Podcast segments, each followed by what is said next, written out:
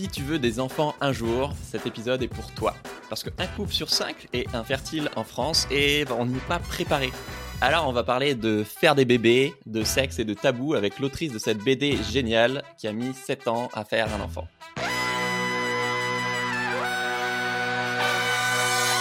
Bienvenue dans Soif de Sens, l'émission podcast et YouTube des humains qui changent le monde et qui rayonnent. Chaque semaine, je reçois un invité écolo ou féministe pour t'aider dans ta quête de sens. Et aujourd'hui, on accueille Marie Dubois pour parler d'infertilité avec cette BD que j'ai lue par hasard et que j'ai adoré, Un bébé si je peux. Salut Marie Salut Alors, je te présente en 10 secondes. Donc, tu es autrice de BD. Et euh, comme je disais, tu as mis 7 ans à faire un enfant. Euh, 7 ans, c'est long. 7 ans de galère et de montagne russe, euh, comme tu dis, au pays de l'infertilité. que tu racontes dans cette BD euh, très drôle, Un bébé si je peux. Euh, moi, j'ai beaucoup aimé que tu mélanges l'intime, donc on va parler d'amour, d'angoisse, de honte, mais aussi de, scandale, de, santé et de féminisme. Parce qu'en fait, je ne me rendais pas compte, mais l'infertilité, c'est devenu un, énorme problème de société avec un couple sur cinq euh, qui est infertile euh, en France. Ok, c'est parti. Du coup, euh, on va re resuivre ton, histoire chronologiquement au fil de l'émission. Et donc, au tout début, bah, comme tout le monde, tu sais pas que tu es infertile. J'imagine tu, tu décides de faire un enfant, vous arrêtez la contraception et let's go, quoi. Enfin... Oui, absolument. Ça, comme tout à chacun, on se motive. Il y a le moment où on se dit bon, t'es sûr, on y va, et puis hop, c'est, on jette euh, la pilule à la poubelle, un moment un peu solennel, et puis on a l'impression qu'on va tomber enceinte euh, directement parce ouais, que comme par magie. Comme par magie. Et puis euh, vu qu'en tout cas pour moi, ça faisait presque plus de 15 ans que je prenais la pilule, que j'avais, j'étais passée par toutes les phases, genre ah je l'ai oublié, mon Dieu, je vais tomber enceinte, je vais pas pouvoir continuer mes études. Enfin, on a toutes. Ouais pas mal cette pression quand même de la charge mentale de la contraception qui fait que bah, on a toujours eu ça que donc du coup dès qu'on l'arrête on a l'impression que paf ça va venir quoi il y a un peu ça euh, moi j'ai adoré parce que ça rassure ça déculpabilise et bah ouais c'est un monde auquel on connaît absolument rien et du coup ça permet d'y voir plus clair qu'on soit en train d'essayer d'avoir des enfants comme toi c'était le cas ou qu'on envisage d'en avoir un jour à mon avis c'est quelque chose que tous les couples devraient être sur lesquels ils devraient être informés et d'ailleurs, comme d'habitude, du coup, je vous fais gagner euh, la BD de, Marie. Donc, pour, participer, bah, dis-nous un truc que tu retiens de cet épisode, soit en commentaire YouTube, soit en story Instagram, en nous taguant Pierre Pinchevel et Marie Dubois. Et voilà, je ferai gagner la BD comme d'hab. Et du coup, effectivement, tu disais que vous essayez d'avoir un enfant, sauf qu'après six mois, bah, bah, il se passe rien. Et gynéco, il vous dit, oh, vous, vous êtes jeune, à 30 ans, ça va venir.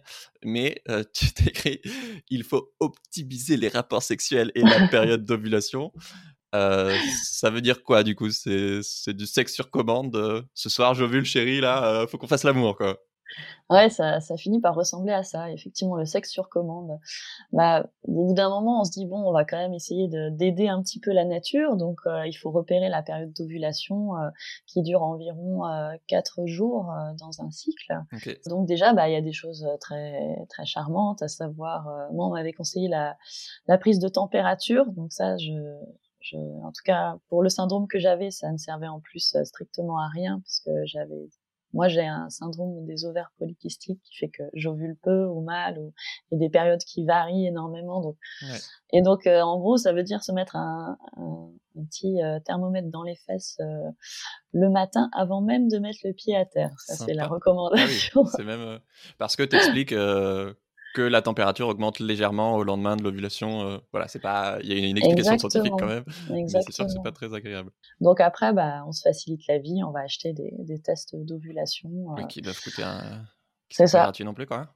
C'est ça. Donc on se retrouve à acheter en gros sur internet euh, des, des, kilos. Euh... ah, je vais en prendre 50 d'un coup. Là, ça va me coûter moins cher. on va lancer un business. c'est ça. C'est un énorme business. Ouais, je vais montrer cette image euh, effectivement en moteur et action. Où effectivement, euh, tu peux limite avoir l'impression d'être dans un film porno parce que euh, bah du Ouais. coup t'es tellement en mode bah en fait c'est maintenant qu'il faut qu'on voilà l'impulsion d'avoir envie de faire l'amour est complètement euh, voilà tu perds le romantisme forcément. Oui, ça, ça commence à abîmer un petit peu euh, l'intimité du couple. C'est sûr que euh, parfois après une journée, euh, une journée de merde, comme on dit, voilà, où tout ne s'est pas bien passé, et tu rentres le soir et tu envie, fais euh. ah, c'est maintenant, etc. Donc, euh, donc ouais, c'est c'est c'est une sorte de violence quand même. C'est la première violence effectivement qu'on va subir euh, quand on est infertile. C'est euh, déjà de devoir plus ou moins pas se forcer, mais Bah ça y ressemble quand même, hein, clairement. Et à chaque fois, du coup, surtout, euh, bah, méga déprime à chaque fois que tu as les tests de grossesse euh, négatifs, quoi. Oui, voilà, c'est les règles qui arrivent parce que j'ai même pas le temps euh, d'avoir le doute d'être enceinte à cette période-là. Ouais. euh. Et au bout d'un an, du coup, ton gynéco, il vous dit, au détour d'une phrase, apparemment, euh, par rapport à votre problème d'infertilité, euh, et, et vous, ça vous fait un énorme choc, choc pardon, parce que, euh, bah ouais, vous avez Ouais. jamais entendu ce mot, quoi. Oui, et puis on s'y attend pas déjà, et, euh, et puis il y a aussi que jusqu'à présent, elle avait un discours très bienveillant, très rassurant Oui, sur vous euh, êtes jeune, ça vous va êtes jeune, aller. ça va aller. À l'époque, quand j'ai commencé, euh, j'avais 28 ans, donc effectivement, euh, c'est jeune, quoi. Et, euh, Et là, tout d'un coup, ouais, tu dis, ouais, euh, c'est tu ça. bascules dans Bon, la bah catégorie même, euh, yaourt voilà. oui, du jour au lendemain, on t'explique en fait, et t'as as passé une frontière invisible, euh, et avec un mot euh, que tu connais pas, euh, tu sais pas du tout ce que ça veut dire, euh, et d'un seul coup, ouais, t'as as une sorte de vertige euh, Ouais. assez grand. Mais c'est vrai que selon les critères de, de l'OMS, euh, donc euh, l'Organisation mondiale de la santé, euh, au bout d'un an euh, de décès infructueux, on est considéré comme euh, infertile. Et c'est quoi, du coup, la, la différence avec la stérilité? Infertile, c'est tu peux avoir des enfants, mais c'est compliqué pour une raison ou une autre. Euh, Il y, a, y plein de formes d'infertilité différentes. Et stérilité, c'est que vraiment, euh, de manière euh, physiologique, tu es en incapacité de, de pouvoir, Ouais. Euh, voilà, soit donner la vie pour les hommes, soit de la porter pour les femmes. Ok. Donc, du coup, vous, bah, vous faites un bilan d'infertilité. Et là, tu es diagnostiqué. euh, tu as des ovaires paresseux. Euh, J'ai jamais entendu ça. Et pourtant, ça touche une femme sur dix, quoi. Tu peux nous Ouais. raconter? Ah ouais, tout à fait. euh, bah, du coup, le, le bilan de, de fertilité, donc bah, pour l'homme, c'est juste un, un spermogramme. Bon, c'est pas marrant à faire, euh, voilà, faut quand même aller se Oui. masturber au labo, mais on voit rapidement s'il y a un souci. Pour la femme, c'est plus compliqué, donc euh, du coup, on fait plein de prises de sang, machin, de- d'examens plus ou moins douloureux et invasifs. Et euh, moi, ça s'était terminé du coup par une observation à l'échographie, de voir un peu comment mon ovulation fonctionnait. Et là, euh, l'échographe me sort, Madame, il semblerait que vous ayez des ovaires paresseux. Et donc, euh, donc du coup, j'étais là, mais ça existe vraiment? C'est vraiment un, un terme scientifique. Euh, c'est un terme, euh, voilà, qui est en tout cas utilisé par les scientifiques. Mais euh, le syndrome exact, ça s'appelle le syndrome euh, des ovaires polykystiques. Donc, SOPK euh, pour les intimes. SOPK, exactement. Donc, euh, comme je disais tout à l'heure, en gros, tous les, les... c'est riche en follicules. On a plein de follicules, c'est un peu la fête. Mais ils essayent tous de, de grandir en même temps. Et normalement, il y en a un qui prend le dessus et qui finit par être, euh, voilà, tout beau, tout gros et à être ovulé. Et, euh, et c'est une belle ovulation. Et moi, généralement, ils, ils essayent tous de jouer des coudes. À la fin, ils sont tous crevés. Il y en a plus aucun qui veut sortir. Ou alors, quand il sort, il est vraiment dans un état. Donc c'est ça euh, SOPK. Donc c'est en ça où c'est de l'infertilité parce que il y a moyen que ça fonctionne, mais euh, c'est rare. Ouais. Et en plus, tu te dis, là, c'est clair, c'est pas mon mec le problème, euh, c'est moi, quoi. Du coup, il y a toute la culpabilité qui, qui va avec, quoi. Sachant que pour info, c'est statistiquement, c'est aussi souvent euh, l'homme que la femme dans un couple euh, hétéro qui est infertile, quoi. Absolument. Ouais, c'est un des domaines où la parité est totale. Alors pour les les- l'origine, ils, ils savent pas, donc euh, du coup c'est là où aussi on commence à flipper, flipper quand t'as ton ou ta gynéco t'explique, euh, bah on sait pas trop d'où ça vient, mais que bon, on va essayer de prendre la main sur les hormones pour euh, pour faire fonctionner le corps. euh. Et effectivement, toi, là, on va raconter ton, parcours, notamment parce que tu vas très vite arriver au pays de la PMA, mais il y a plein de, de formes d'infertilité différentes. Il y a de plus en plus d'endométriose, par exemple. Euh, ça peut être effectivement la cause euh, du côté du mec avec pas assez de spermatozoïdes ou qu'ils sont pas assez mobiles ou t'en fais où ils ont une tête euh, un peu bizarre et du coup ça féconde pas bien les ovules. Enfin voilà, il y a plein de, de formes d'infertilité, donc ça rajoute encore plus de, de l'obscurité dans tous les parcours qui peuvent exister, quoi. Un cas d'infertilité sur quatre qui reste inexpliqué, euh, donc ça, ça fait pas mal quand même de, de doutes. Ouais. Et du coup, tu arrives au pays de la PMA. Donc dans la BD, j'adore parce que tu en parles euh, comme d'un jeu vidéo avec des vies, où du coup, euh, tu as deux parcours possibles avec, euh, euh, que tu expliques avec d'un côté l'IA, l'insémination artificielle, euh, donc j'explique rapidement, on t'injecte du sperme dans l'utérus bah, le jour de l'ovulation et tu as 15% de réussite. Et de l'autre côté, la, FIV, la fécondation in vitro, où bah, on féconde des ovules en, labo avant de te les transférer dans l'utérus. Et là, tu as 20% de réussite. Sauf que dans les deux cas, effectivement, toi, tu parles de vie un peu comme Super Mario parce que tu n'as que droit à 6 et 4 tentatives pour l'un et pour l'autre. Et après, tu n'es plus remboursé. et comme c'est 1500 euros l'insémination et, et 4000 euros la tentative de FIV, Enfin, ouais, tu t'as pas la pression, quoi. Enfin... Oui, il y a plein de pression. Et il y a la pression effectivement financière parce que voilà, c'est quand même, ça devient vite des grosses sommes d'argent. Déjà qu'il faut aller voir le ou la gynéco souvent et que c'est déjà assez cher en, soi. Et puis effectivement, on se dit quelle est la meilleure stratégie par rapport à ça. Et puis il y a la pression aussi donc du temps tout simplement parce que pour moi j'étais euh, relativement jeune. Oui, on se retrouve avec une vraie pression et moi c'était mon cas. Je me disais euh, euh, quelle stratégie adopter, quelles sont vraiment mes options? et donc c'est là où j'ai commencé à, à, me renseigner, à vraiment enquêter entre guillemets sur sur le, la PMA et le monde de l'infertilité. Ouais, parce que j'imagine que tu es, complètement paumé, tu as zéro info, il y a 100 000 clichés et mythes autour de ça. On va en parler après des, blocages inconscients, c'est dans la tête. Tu as toutes les maladresses, peut-être qu'on en parlera aussi si on a le temps, des, violences médicales et tous les acronymes. Enfin, genre, tu dois vraiment avoir l'impression d'être parachuté dans un truc où, bah, toi, c'est peut-être ton désir le plus profond d'avoir un enfant et en fait, tu prends des décisions sur des bribes d'infos et ouais, tu es dans le noir complet, quoi. Ouais, c'est assez, euh, c'est assez flippant. Et puis, euh, et les infos sont assez euh, dispersées aussi. On en trouve un peu sur Internet. T'en as un peu bah, via, voilà, le gynéco. Mais il n'y avait jamais, ouais, de, j'allais dire, de, de plan d'ensemble un peu pour voir vraiment les, et donc c'est un peu pour ça aussi que j'ai voulu faire cette, bande dessinée parce qu'au fur et à mesure j'avais tellement récolté d'infos que je me suis dit bon là on va tout bien expliquer pour que ça puisse aider euh, ceux et celles qui débarquent euh, là-dedans quoi, qui sont paumés. C'est un vrai vertige existentiel même du personnel déjà et puis aussi pour le couple. À un moment presque au bout de certains temps on peut même aller jusqu'à dire à l'autre euh, écoute pars fais des enfants sans moi tu en gros il y a aussi il y a un peu toutes ces phases-là, quoi. Oui, parce qu'au début, tu sais pas dans quoi tu t'engages et... En même temps, du coup, c'est un bon moyen aussi de, euh, de voilà, Tester la solidité. Euh. Ouais, il y a, y a, de ça. Hein. non, parce qu'il y a aussi beaucoup de, malheureusement, de, de couples qui se séparent euh, après la, la, première naissance. ça, c'est des stades qui bougent pas trop. Oui. Bah parce que c'est vraiment une, un grand chamboulement, en fait, un enfant. Enfin, c'est quand même... Donc là, au moins, quelque part, on a le temps de c'est un peu un crash test euh, par rapport à ça, ouais. Mais euh, le but du jeu, c'est d'arriver à pas s'éloigner et se perdre, euh, notamment vis-à-vis du, du, désir initial, qui était bah, le fait de voilà de vouloir fonder une famille de, mmh. par amour au début. donc oui, alors que là, ça devient très médicalisé et administratif et effectivement, il y, a, y, a, ce côté. Bah ouais, c'est ça peut être très très cher, même si en France on a de la chance que ce soit remboursé par la Sécu et encore c'est que avant 43 ans, euh, si la femme a moins de 43 ans. Mais ouais, selon, bah voilà, si, selon ton milieu socio-économique, euh, ça peut coûter un bras, quoi.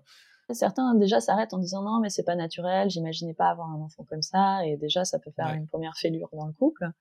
Après, il y a la deuxième étape qui peut être bah, la filiation génétique, euh, de comment on imaginait faire famille, et voilà. Donc on prend du coup les, les ovocytes de d'une mère euh, donneuse qui peut être anonyme ou pas, ce qui pose d'autres questions aussi éthiques. Euh, c'est ça, on rentre dans des problématiques éthiques en fait aussi. Autant de représentation personnelle de la famille que euh, effectivement des questions politiques et éthiques. Et c'est ça qui, était assez fascinant, c'est que tout se croise. les problèmes intimes sont politiques aussi. Ouais. ouais, ouais. Meilleur punchline dans cette émission, effectivement. du coup, vous, vous choisissez l'insémination. Donc concrètement, c'est euh, surtout beaucoup de paperasse, euh, de rendez-vous médicaux et surtout bah, des piqûres euh, d'hormones, si j'ai bien compris, dans le ventre tous les jours pour stimuler tes ovaires dits paresseux. Donc en gros, tu es shooté aux hormones, donc tu, pleures, tu déprimes, tu t'énerves facilement, tu dors peu. Et en fait, à chaque mois, c'est les montagnes russes, quoi. Enfin, tu es plein d'espoir, vous êtes plein d'espoir, vous stressez, et après, bah, vous êtes triste parce que tu n'as pas pas formé d'ovule. Je sais pas comment on dit exactement. Quoi. Oui, il n'y a pas d'embryon qui s'est formé. c'est comme lancer des dés. Hein, on essaye en gros. Puis au début, on est vraiment en mode bon élève, c'est-à-dire forcément on élimine tous les toxiques qui sont mauvais pour les gamètes, donc t'arrêtes de boire, t'arrêtes de fumer, euh, tu euh, arrêtes de faire un peu la fête parce que ça fatigue. Donc tu deviens une sorte comme ça. Euh, déjà d'autres personnes, il y a aussi ça qui, qui change. Euh, déjà qu'on se pose des questions, en tout cas pour moi, sur euh, ma féminité, sur tout ça. Enfin, euh, pas, genre j'arrive pas à faire des enfants, quel genre de, de, femme ça fait de moi. Enfin, il y a un peu déjà une transformation identitaire. Mm. Et en plus de ça, tu changes toutes tes habitudes pour pouvoir bah, avoir le meilleure chance que ça réussisse. Donc tu changes aussi. Il y a toute ta vie en fait qui est transformée petit à petit sans que tu l'aies genre même voulu ou souhaité. C'est vraiment une glissade en fait. On passe de vous êtes infertile à toute ta vie change, même euh, tu as du mal à t'éloigner de, de, ton lieu euh, d'aller en vacances ou quoi que ce soit, parce que tu dis, euh, bah non, on sait jamais, si ça tombe à ce moment-là, il faut que je sois prêt à réagir. Enfin, il y a vraiment une transformation, une boulever un bouleversement. mais, mais j'ai pas signé, quoi, et puis, puis, tu sais pas combien de temps ça va durer, quoi. Ouais, ça c'est vraiment le truc le plus dur, je pense, parce que quand on dit bon bah écoute, t'en as pour trois ans à ce rythme-là, tu mentalement tu te prépares, enfin, et là, il y a vraiment, effectivement, tu dis, c'est quand le bout du tunnel quoi. Ouais. ouais. Et du coup, si, si j'ai bien compris, c'est là, la première étape, c'était que tu arrives à, à, créer des ovules. Oui, enfin, exactement, qu'il y en ait un beau euh, qui se forme bien, etc. Donc pendant dix jours, effectivement, je me pique. Euh, c'est, euh, alors pour se le figurer, c'est des sortes de petits euh, stylos avec une mini euh, aiguille au bout. Et puis euh, voilà, on tourne la molette pour connaître, enfin mettre le dosage qui est nécessaire. Et puis après, voilà, on se pique et on appuie comme un critérium le bout du stylo pour pour que le produit s'injecte. Donc c'est déjà c'est un geste qui est assez étrange. Moi j'ai l'impression de me faire Akiri quoi, parce que tu tiens ton bout, ton bout de gras de ventre et t'es là genre 1, 2, 3 et paf Donc, euh, y a, on peut aussi être aidé par une infirmière si vraiment on n'y arrive pas, être aidé par son compagnon déjà ou sa, sa compagne euh, en premier euh, lieu. Et puis ouais, comme tu disais, euh, on passe par des états émotionnels assez intenses qui fait que bah, on parlait justement de transformation un peu identitaire euh, c'est pareil en fait on se reconnaît plus trop. Au bout d'un moment on dit mais euh, je pleure devant une vidéo de bébé chat là c'est quoi ce délire quoi ouais, t'es shooté aux hormones en même temps quoi. Et, ouais, jusqu'au jour où donc euh, Victoire ton utérus fait des, des, des, beaux ovules. Donc ok l'étape 1 est validée. Mais maintenant du coup il faut réagir vite. Étape 2 insémination euh, donc ton mmh. mec va au labo, il fonce euh, remplir un flacon de sperme euh, très tôt le matin. Déjà, ça doit être assez particulier. Et ensuite, à mourir de rire, toi, du coup, tu, tu, te balades avec le sperme de ton mec dans un thermos parce qu'il faut l'amener chez le gynéco qui va te l'injecter dans, dans l'utérus, quoi. Absolument. Après, c'est pas tout un flacon, rassurez-vous, pour ceux qui voilà, il y a besoin du, d'une quantité, mais ça va. Et euh, effectivement, moi après, je vais le récupérer euh, et je me balade dans la rue avec euh, avec ça. Ils te disent de le garder bien au chaud. Donc la dame très gentiment me fait mettez-le contre votre cœur. Donc et c'est assez mignon parce que c'est vrai qu'au début on se dit ah ça devient devenir très médicalisé où va où reste le romantisme la part comme ça de, de voilà d'amour entre guillemets ouais. Et euh, malgré tout, bah, du coup, euh, quand le compagnon peut ou la compagne, bah, voilà, euh, et, il est présent et on se tient la main. Et généralement, il y a, quand même un moment partagé qui est très beau aussi, quoi. Et qui est peut-être même plus intense, peut-être que quand on, voilà, on, on fait l'amour sans trop savoir que c'est le moment ou que c'est là, c'est très comme une cérémonie presque. Ah oui, et puis ça fait des, des, mois, voire des années que vous en chiez pour ça, donc tu as une vraie intention et en tout cas, pour les premières tentatives, il y a ça. Il y a ce côté, tu sors, t'es sur un petit nuage, tu te dis, ah, peut-être que tu commences à rêvasser à, un futur, à trois et tout. Et puis, euh, tu dois attendre dix jours après ça euh, pour l'attente des résultats. Et en parallèle, depuis, euh, du coup, je sais pas combien de temps ça fait à ce moment-là, un, deux, trois ans, tout le monde te dit des phrases ultra culpabilisantes. Alors, les, les gens, faut, faut qu'on arrête avec ces phrases, c'est de la merde, donc stop. Type, mais c'est dans la tête, euh, faut lâcher prise, euh, peut-être partir en vacances ou t'es trop stressé, détends-toi, euh, arrête d'y penser. Genre. ouais, ça c'est le truc qu'on entend effectivement quand on est infertile, mais mille fois par jour, et qui effectivement se veut bienveillant. Qui est ultra violent en fait. Bah oui, parce qu'en fait, euh, comme je disais, euh, on passe notre temps à organiser notre vie par rapport à ça et que euh, c'est impossible en fait. C'est c'est une injonction contradictoire, genre. et donc par rapport à ça, en faisant mes recherches, j'ai j'ai découvert qu'il y avait aucune étude scientifique qui qui faisait un lien entre le stress et, et la fertilité. Ça c'est fou ça. Mais on en voit passer euh, certaines, euh, notamment malheureusement euh, dans les magazines féminins pour la plupart, ou choses comme ça, qui sont relayées. Je les ai étudiées et c'est vraiment des panels dérisoires sur. et en plus, c'est genre, vous êtes, vous sentez stressé comment Petit smiley, gros smiley. Enfin, tu, tu vois le niveau de.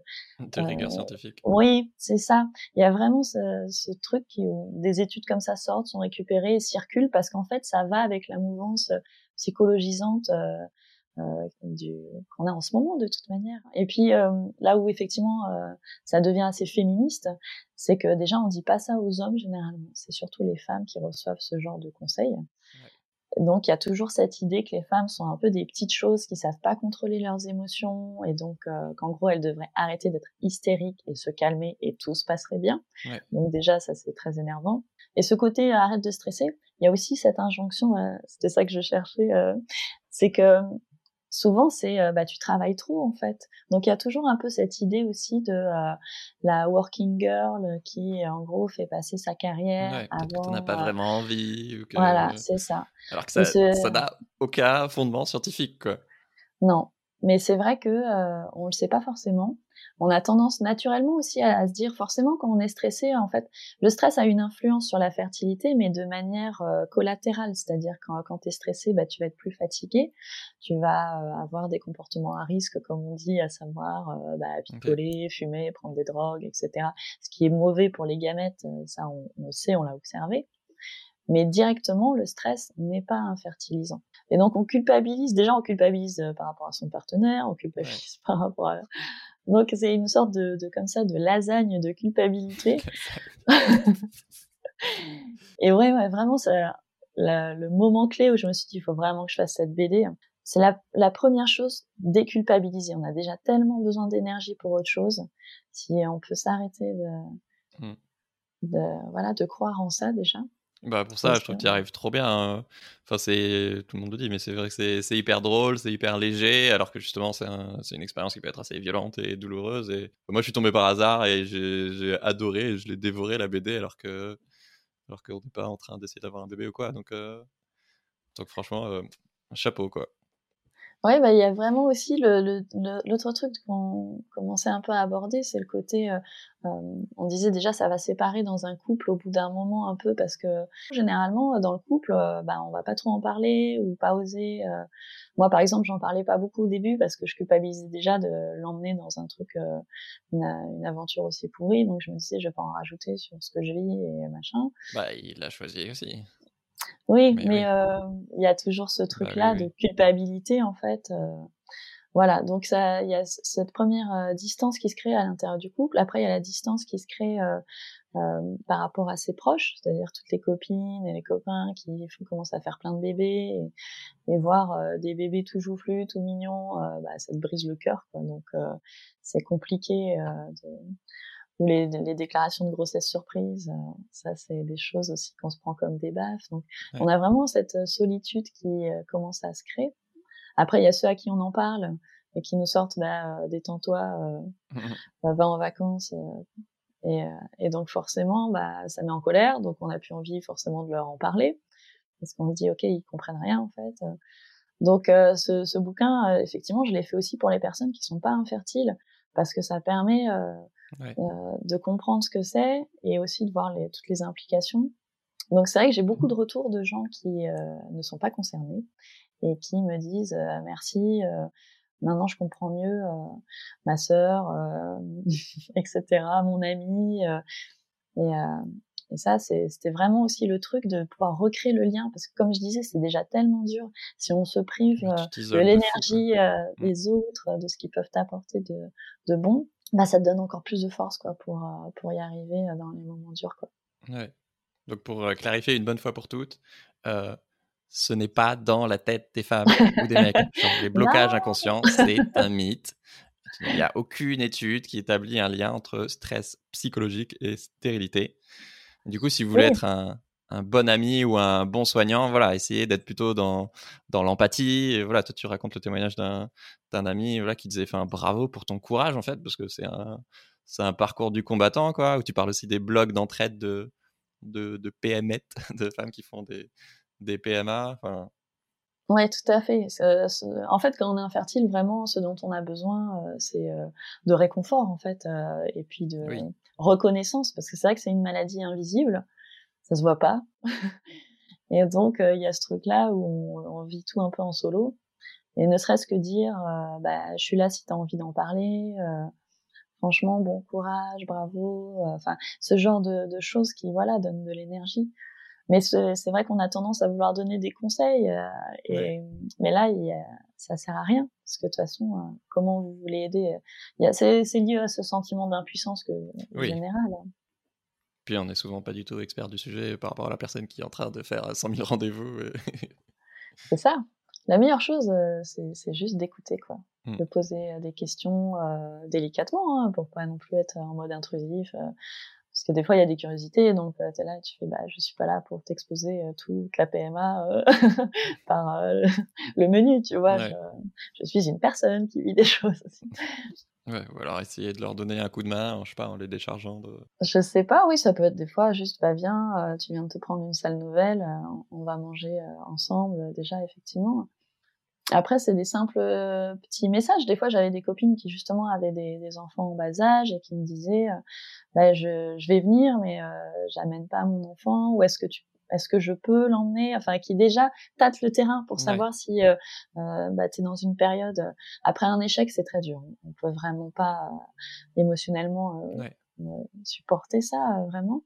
Et il y a des moments où tout va bien, il n'y a pas de souci, et on est très heureux de pouvoir euh, partager le bonheur de nos amis aussi, parce qu'on a vraiment l'envie, quoi. Bah Avant de raconter la, fin de ton histoire, euh, du coup, effectivement, tu découvres qu'un couple sur cinq a du mal à avoir des enfants, que bah, les maladies infertiles se, se multiplient, notamment l'endométriose ou autre, qu'en 40 ans, le taux de spermatozoïdes a chuté de moitié, euh, notamment a priori à cause des perturbateurs endocriniens, donc il y a dans les aliments, les lessives, les teintures de fringues, les cosmétiques. Euh, toi, tu te rends compte euh, que tu mets de la crème avec des perturbateurs endocriniens pardon, tous les jours sur ta peau depuis 10 ans, qui probablement contribuent à te rendre infertile. quoi.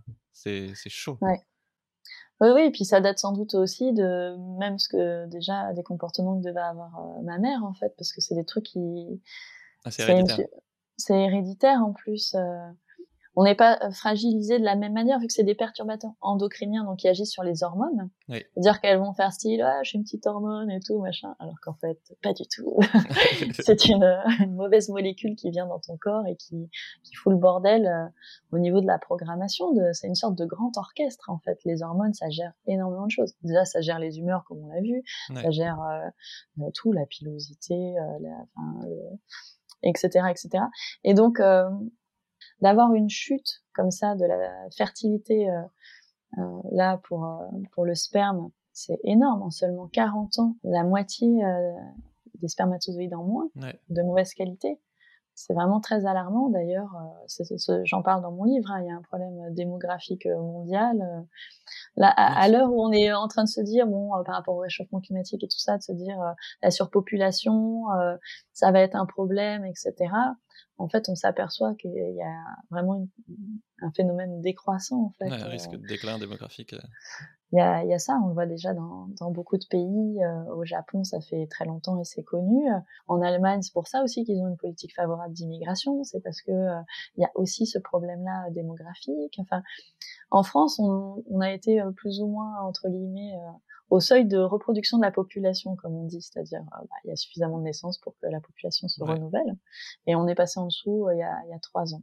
donc, donc vous avez deux enfants par couple. Oui, il y a clairement un lien. en fait, là où moi ça m'a fait un peu exploser le cerveau d'apprendre ça et de lire ça, etc., c'est que je me suis dit en fait on est là à culpabiliser euh, chez nous en mode tabou intime, etc., alors qu'il s'agit d'un scandale euh, sanitaire à, grande échelle, d'un empoisonnement en fait. Donc, euh... Donc à la fois c'est génial parce que tu te dis putain c'est purée, c'est pas moi le problème, quoi. pourquoi vous me saoulez depuis le début et en fait, c'est un problème de société. Et à la fois, tu es là, mais pourquoi c'est l'omerta et on n'en parle pas, quoi? Parce que ça touche le sexe déjà, et puis parce que après, c'est même quand on en a conscience et qu'on fait bon, bah c'est les perturbateurs endocriniens. Comment on fait pour s'en débarrasser? Il y en a, il y en a vraiment partout en fait. Et c'est là où j'ai aussi un côté euh, écologique qui s'est développé euh, par rapport à ça, c'est que bah c'est toujours mieux par exemple d'acheter euh, d'occasion parce que ça a eu le mmh. temps entre guillemets d'être lessivé de toutes ces particules qui sortent d'usine. Donc, oui, que ce soit un jean ou un canapé. Exactement. c'est vraiment une question de société en fait. Oui, c'est un scandale santé publique quoi. Ouais, et puis c'est vraiment l'avenir d'un pays, la jeunesse, c'est très intéressant. Ouais. c'est peut-être pas ce à quoi tu as envie de penser pendant, pendant que tu es infertile, mais... mais ouais, du coup, il y a, bah, au niveau individuel, il y a plein d'applis, euh, Yuka, quel produit ou quel cosmétique, si vous voulez vérifier la, la composition de, de, de, vos aliments ou vos cosmétiques, par exemple, qui n'est pas de perturbateur endocrinien. Au niveau collectif, c'est évidemment euh, tout un autre euh, morceau. Mais ouais, je me rends compte, encore une fois, euh, comme souvent sur cette chaîne, que ce soit la charge mentale, le féminisme, l'écologie, euh, la lesbophobie, etc., à chaque fois, on va reléguer ça à la sphère privée et intime.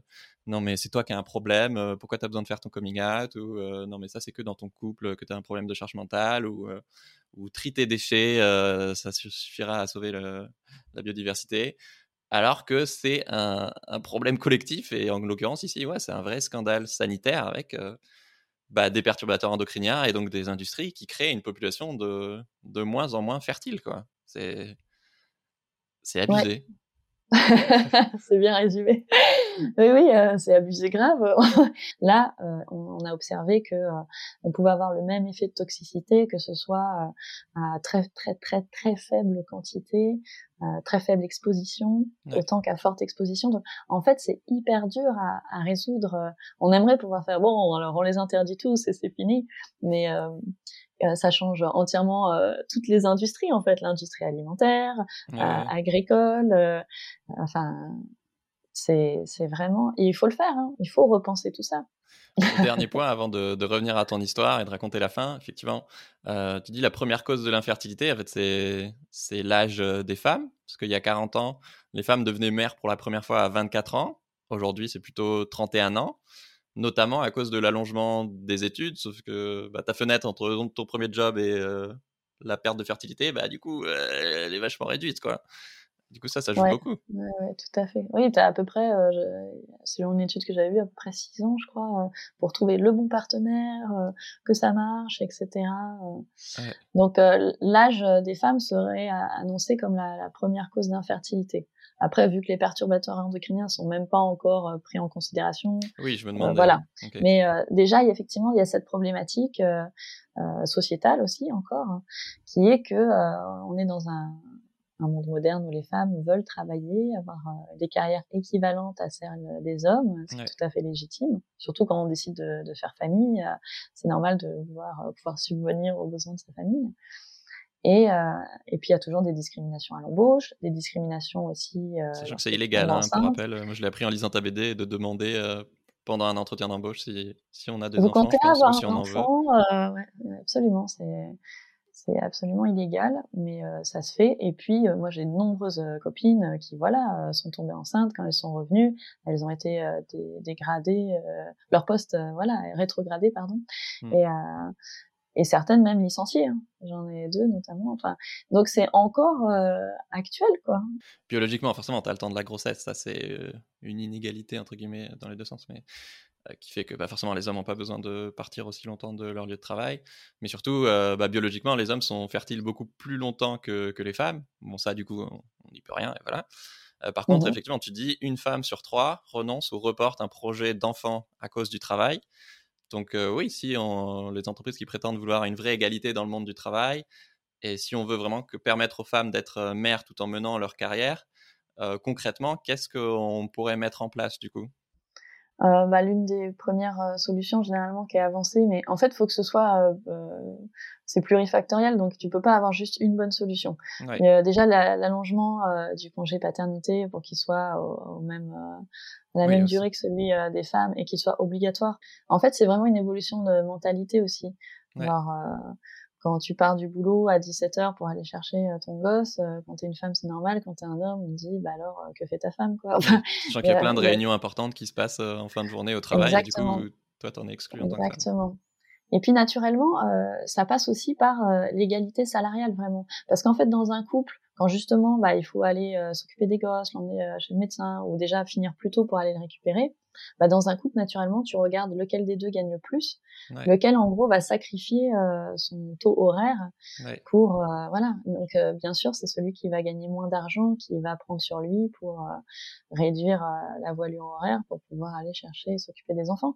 Donc Ouais. Et en Islande, apparemment, du coup, c'est illégal d'avoir des, des, inégalités de salaire et, c'est normal en fait. Mais et du coup, les entreprises se prennent des amendes. Ouais, ouais, ouais. Mais oui, ça passe par beaucoup, beaucoup de choses. Mais euh, ouais, tu parlais aussi des d'avoir plus de, de gardes euh, d'enfants euh, publics et d'entreprises ou développer le télétravail pour les pères. Et, effectivement. Oui, après on a vu que le télétravail, c'est limite. Euh, on peut pas travailler et garder ses enfants, mais c'est déjà pour euh, diminuer, bah, ne serait-ce que le, le, temps de trajet, etc. Et puis mmh. avoir une flexibilité sur les horaires. Ouais, il y a, y a, beaucoup de choses, mais la première chose, effectivement, ça va être sur euh, le congé paternité. Euh, qui est déjà un scandale en soi, parce que le nombre de pères euh, qui ont envie d'aider, d'être présents, euh, et qui sont obligés de retourner travailler. Ouais. Et, et, puis pour les femmes, ça veut dire quoi? Ça veut dire tu viens d'accoucher, super, t'es un peu euh, j'allais dire défoncé, mais c'est un peu ça, t'es quand même pas très très bien physiquement. Ouais. Et on te dit, bon, bah maintenant tu gères toutes les nuits, tout machin, alors que t'as besoin d'aide. Et donc on revient à ton histoire. Donc t'as fait cinq inséminations. Euh, heureusement remboursé. ça a pas marché du coup, malheureusement. Et à chaque fois, bah voilà, c'est horrible quand on t'annonce les résultats au téléphone, quoi. Et ensuite, ouais. euh, bah du coup, les autres options, vous pouviez adopter, mais c'est 5 à 8 ans d'attente. Euh, vous pouviez demander un don d'ovocytes euh, dans ton cas, mais voilà, c'est 2 à 5 ans d'attente parce qu'il bah, n'y a pas assez de donneuses en France. On en a parlé d'ailleurs avec, euh, avec Clémentine du podcast Bliss euh, dans l'épisode sur les tabous de la maternité qui est, qui est très puissant aussi et qui forcément résonne beaucoup avec celui d'aujourd'hui. Et ouais, je trouve que c'est un acte d'une générosité incroyable de, de se faire prélever quelques ovocytes. Voilà, éthiquement, il faut, faut, être sûr qu'on est à l'aise avec le fait que bah, peut-être on a un enfant quelque part dans le monde qu'on ne connaît pas. Euh, mais bref, donc il y a d'autres options, mais en fait, dans la pratique, c'est quand même très long en termes de délai. Et donc vous, vous décidez de, de faire une, vie, une FIV, c'est ça? Oui, oui, oui, tout à fait. Hein. Oui, c'est vrai que quand t'as pas de problème de, de, gamètes entre guillemets, parce que moi j'ai un problème d'ovulation mais pas de gamètes, euh, bah tu fais partie des bien lotis quand même parce que tu peux rester euh, en France pour faire ta PMA euh, remboursée. Ouais.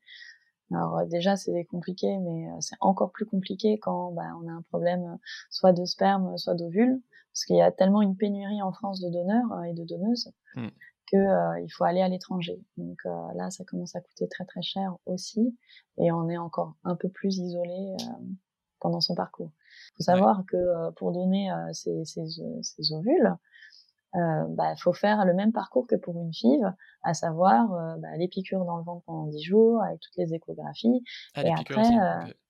Oui, il y a une stimulation hormonale, bien sûr, parce qu'en gros, au lieu de, de pondre entre guillemets un ovule, on va essayer d'en pondre le maximum.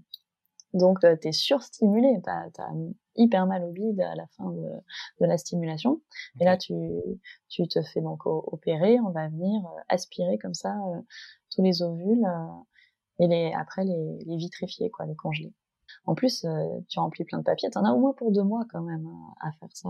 C'est quand même un investissement. Okay. Maintenant, la, la, loi a changé euh, dernièrement, heureusement, sur euh, l'autoconservation ovocytaire, le fait de pouvoir euh, congeler ses propres ovocytes quand on est jeune ouais. pour, quand on veut un enfant plus tard, avoir plus de taux de réussite, parce qu'avoir des ovules jeunes, ça marche mieux. Euh, avant, c'était illégal en France. Là, ça vient juste de passer fin juin, le fait qu'ils puissent autoriser aux femmes euh, seules et euh, sans raison médicale de pouvoir congeler leur, leurs ovocytes. Je le rappelle pour ceux qui, qui ne savent pas, euh, voilà, euh, ça vient d'être d'être voté du coup à l'Assemblée. L'ouverture de la PMA pour toutes, à savoir donc les couples de femmes, mais aussi les femmes seules. Et ça, on n'en parle mmh. pas souvent, mais justement, il y a beaucoup de femmes qui euh, veulent faire, enfin font des, des, des, PMA pour avoir des, des bébés seuls et c'est pas parce qu'elles aiment pas les hommes et qu'elles veulent absolument voilà une famille monoparentale. Mais généralement, c'est ce qu'on disait tout à l'heure, c'est-à-dire qu'elles arrivent, elles approchent la quarantaine et elles se disent bon bah si je veux un enfant, c'est maintenant, sinon ce sera jamais. Et bah tant pis, je, je, fais ça toute seule et c'est dur en plus. Moi, je les, je les salue, je les félicite pour leur courage. Et elles se disent bah je, je trouverai mon, compagnon, ma compagne peut-être après. Donc vous décidez de faire une FIV et là on te shoot avec euh, bah, la dose x4 euh, plus tu as une anesthésie de ponction euh, vraiment pas cool et tu tombes enceinte. Félicitations. Bah, merci. Oui, oui, oui. Bah, c'était, c'était improbable. C'était vraiment, je m'y attendais. Tu crois plus, quoi. En fait. Non. Ah non, au bout de sept ans, j'y croyais plus. Enfin, en même temps, tu le fais, donc tu y crois quand même. Enfin, c'est paradoxal, mais. Ouais. Mais, au début, oui. On s'imagine que tu sautes au plafond et tout, sauf que non, comme c'est la 15 fois que tu as des, des illusions hyper violentes, tu es dans le déni et tu te méfies et tu es là. c'est trop Ouais, c'est ça, ouais tu dis même, euh, tu dis, tu dis pas je suis enceinte, tu dis, euh, je sais plus, mon taux de. Mon, taux d'hormones euh, progresse, enfin, parce que il faut que ça progresse. Bon. La, la, grossesse semble bien se développer. Enfin, il y a plein de, de phrases. L'embryon, l'embryon va bien. Enfin, mais tu dis, enfin, moi je disais pas, je suis enceinte. C'était trop dur. Mentalement, je, je me préservais, je pense. Je me disais, bon, on va rester très très médical, comme ça euh, je m'enflamme pas trop. Et euh, comme ça, si ça, si voilà, pour une raison. parce qu'il y a toutes les fois d'avant où tu t'es enflammé, tu t'es projeté, tu as, réfléchi à un prénom, ou je sais pas quoi, et à chaque fois, euh, mmh. bah, ça finit, ça finit mal quoi. justement, toi, c'est ça c'est bien fini du coup mais on en parlait effectivement il y en a plein qui abandonnent parce que bah, c'est trop dur et bah faut avoir les sous le temps l'énergie le mental le soutien mais aussi les, bah, les services publics de qualité pas trop loin et, et remboursés est-ce qu'on a une idée d'une stade de est-ce qu'il y en a plus qui arrivent à avoir des enfants ou qui abandonnent ou qui qui arrivent jamais je me souviens plus exactement, mais je crois qu'on était autour de, de, presque 15 à 20% de personnes qui rentrent en PMA et qui ressortiront sans enfants. Donc, Donc la majorité y arrive la, la plupart euh, vont y arriver, heureusement. Mais oui, à quel prix aussi, quoi. C'est ça. Mais oui, il y en a, il y en a forcément qui, euh, pour des raisons, voilà, parce qu'ils en peuvent plus euh, psychologiquement, ou parce qu'ils ont plus de thunes, pour aller à l'étranger, mmh. pour voilà ou parce qu'il y a l'âge aussi au bout d'un moment. Bah oui, si ça met 7 ans à chaque fois. Euh... C'est ça. Donc euh, il y a plusieurs raisons qui font qu'on peut arrêter. Euh. Et euh, d'ailleurs, c'était euh, une des questions que je pose aussi dans, dans, dans la BD parce que j'ai une amie qui, ma pote d'infertilité, qui voilà, était, elle en était à 8 fives à l'étranger avec ton euh, et tout ça, et tout foiré, foiré, foiré. On venait de lui trouver euh, d'autres pathologies. Euh, et elle disait, euh, elle avait plus une thune, elle avait emprunté à sa famille. et, et elle se dit, mais quand est-ce qu'on décide de faire le deuil? Comment on fait le deuil? C'est une autre question bien vertigineuse.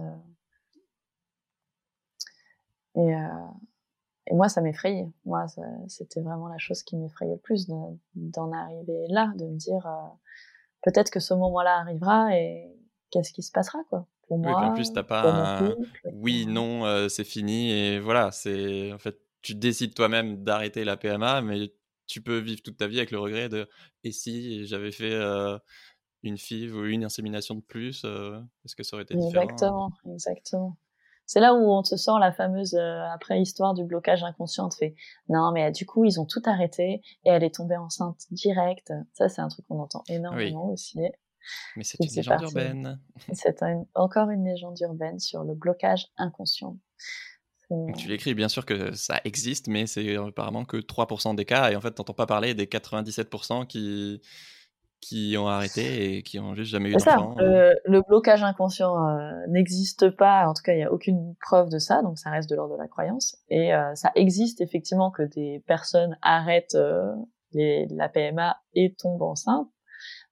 parce qu'en fait on n'est pas stérile, on est infertile, donc il y a très très peu de chances de proba, mais elles sont pas nulles, donc bah, Justement, un moyen d'augmenter ses, chances de, d'avoir des enfants, peut-être par rapport à ta, copine d'infertilité, euh, tu dis que statistiquement, il y a un premier palier de perte de fertilité à 35 ans puis à 38, d'où justement l'utilité de congeler ses ovules euh, au cas où, c'est pas forcément ton plan A, mais idéalement justement, euh, si tu peux, avant 35 ans. Moi, je connaissais pas. ça veut dire quoi concrètement congeler ses ovules? Ça fait très science-fiction. Euh, ça veut dire effectivement bah, le, même euh, protocole que pour une fille. Donc, euh, on va on va déjà vérifier bah, si on a une bonne réserve ovarienne, etc. Et puis après, bah, stimulation avec des hormones, donc piqûre dans le ventre pendant 10 jours, suite à de quoi on passe on passe en chirurgie pour voilà être anesthésié alors soit localement soit anesthésie générale je recommande fortement la générale. Il y a beaucoup d'anesthésie mmh. locale qui, qui, ne fonctionnent pas et c'est très très très très très douloureux. Donc euh, voilà, parfois c'est pour des économies et donc euh, n'acceptez pas. Oui, concrètement, du coup, on congèle tes ovocytes tant que tu as, je sais pas, 30, 33, 36, peu importe, euh, pour augmenter tes chances d'être mère plus tard ou bah forcément plus tu vieillis chaque année. Exactement. Et tout le monde peut. Ouais. Pardon. Au moment où après on voudra, on aura un désir d'enfant bah, et que ça marche pas forcément naturellement, bah, on pourra euh, aller chercher euh, et décongeler. Faut, faut savoir, euh, ça c'est un truc que j'ai appris. C'est assez surprenant d'ailleurs. Il y a un meilleur taux de réussite avec des ovules dévitrifiés que qu'une five fraîche, comme on dit. Enfin. Et ça m'avait surprise parce que naturellement, euh, comme quand on mange du surgelé, on se dit bah ça doit être euh, moins bon ou euh, s'être abîmé via cette cette étape. Et en fait, ça s'explique parce que du coup, quand on va transférer un, un embryon via un ovule congelé, la stimulation faite sur la femme euh, va être plus douce parce qu'on va juste faire en sorte euh, que l'endomètre, donc c'est les parois de l'utérus, soient suffisamment euh, bien gonflées pour que l'embryon puisse se loger et rester plutôt que une surstimulation comme on fait pour une FIV pour que avoir plein plein plein d'ovules produits. Donc c'est un peu technique, mais de toute façon ça, ça reste technique. Et pour celles qui sont dedans et qui m'écoutent, voilà, qui sont déjà, c'est bon à savoir de ne pas être effrayé en tout cas par le fait de se dire ah euh, je vais les congeler et euh, en fait ils vont être de moins bonne qualité euh, quand ils vont être décongelés. Ah, moi je croyais que justement ça, ça marchait mieux parce que tu les as fait plus tôt et du coup tes ovules d'il y a 5 ans ils sont forcément meilleurs qu'aujourd'hui quoi. Ouais, ça c'est sûr, c'est la base. On l'a abordé par moment, mais je voudrais dire un mot sur les, sur les violences médicales. J'en avais parlé sur l'épisode sur la grossophobie, notamment, qui est, ouais, qui est assez révoltant. Et toi, tu racontes plein d'exemples dans la BD de bah, un gynéco qui t'enfonce une sonde euh, brutalement dans l'utérus euh, sans lubrifiant, une soignante qui te demande euh, au calme en consultation si tu as été violé dans ta jeunesse, parce que justement, bah, ça justifierait potentiellement un blocage psychologique. Et même toi, il y a un spécialiste de la PMA qui t'a dit bah, Vous avez 37 ans quand même, vous êtes demandé si vous êtes vraiment faite pour être mère?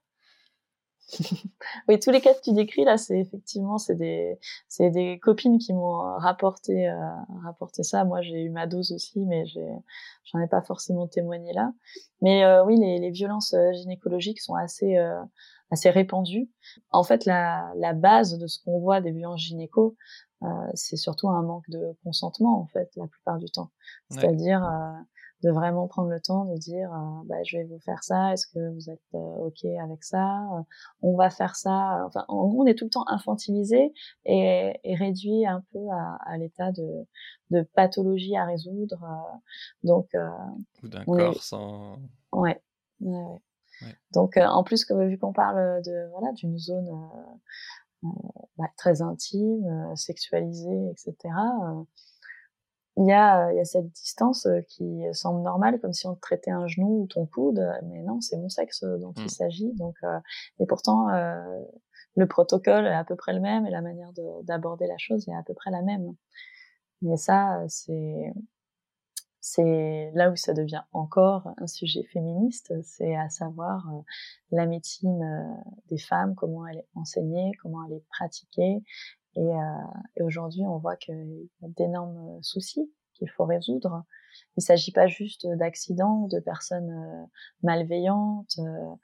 c'est qu'elles sont souvent formées comme ça dans les écoles de médecine. Oui, Exactement, c'est systémique. Donc, parce que demander le consentement à quelqu'un, ça prend pas beaucoup plus de temps et ça change tout. Ouais, bah, ça résonne beaucoup aussi avec un des premiers épisodes que j'avais fait sur une médecine plus humaine, justement, avec, avec Baptiste, Baptiste Beaulieu. forcément, on parle beaucoup d'empathie, de consentement et, tout ça. Et je pense que ton témoignage, justement, bah, c'est un peu comme Bliss qu'elle me disait sur ses podcasts sur la maternité, que ça aide énormément de soignants, en fait parce que maintenant ils, comprennent beaucoup mieux bah, ce que vit la, personne, enfin leur patient en fait, et du coup ils peuvent bah, se rendre compte non seulement de, la violence dont ils peuvent être les auteurs, souvent involontairement, et avoir beaucoup plus de tact effectivement pour accompagner ces, périodes où en plus tu es vulnérable et, et, prendre soin quoi, parce que c'est leur métier quoi. Pour cette dernière partie, l'émission s'appelle Soif de sens. On va parler un peu de ta quête de sens. Toi, qu'est-ce qui donne du sens à ta vie, Marie? Waouh, ah, je m'attendais pas. euh, bah, vaste question. Qu'est-ce qui donne du sens à ma vie? Bah, euh, Justement, de... c'est vrai que moi maintenant, je suis beaucoup plus. Euh, mon copain peut en témoigner parce que il me dit tu es encore en train de lire des trucs féministes, mais il y a vraiment eu ce déclic. Euh, et donc, ce qui fait sens pour moi, c'est le rapport, euh, oui, relire la société via ce, ce prisme, ces découvertes que cette déconstruction de, de ce qui m'entoure euh, via cette optique féministe. Je me dis ah et ça, ça, ça fait sens pour moi clairement. Et aussi, bah, de voilà, la partie euh, écologie, euh, voir comment on peut agir à l'échelle individuelle, collective, politique. En gros, comment faire pour, bah, maintenant que j'ai la chance d'être mère,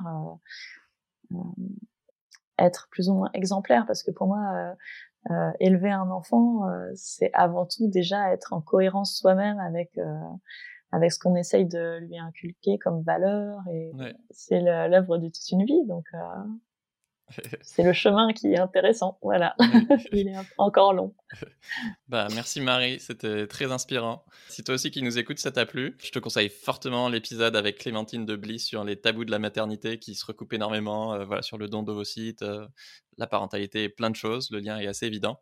Et si tu veux plus d'épisodes avec des humains euh, badass comme Marie, abonne-toi et partage cet épisode avec un ami. Ça m'aide beaucoup et tu gagneras peut-être la BD de Marie.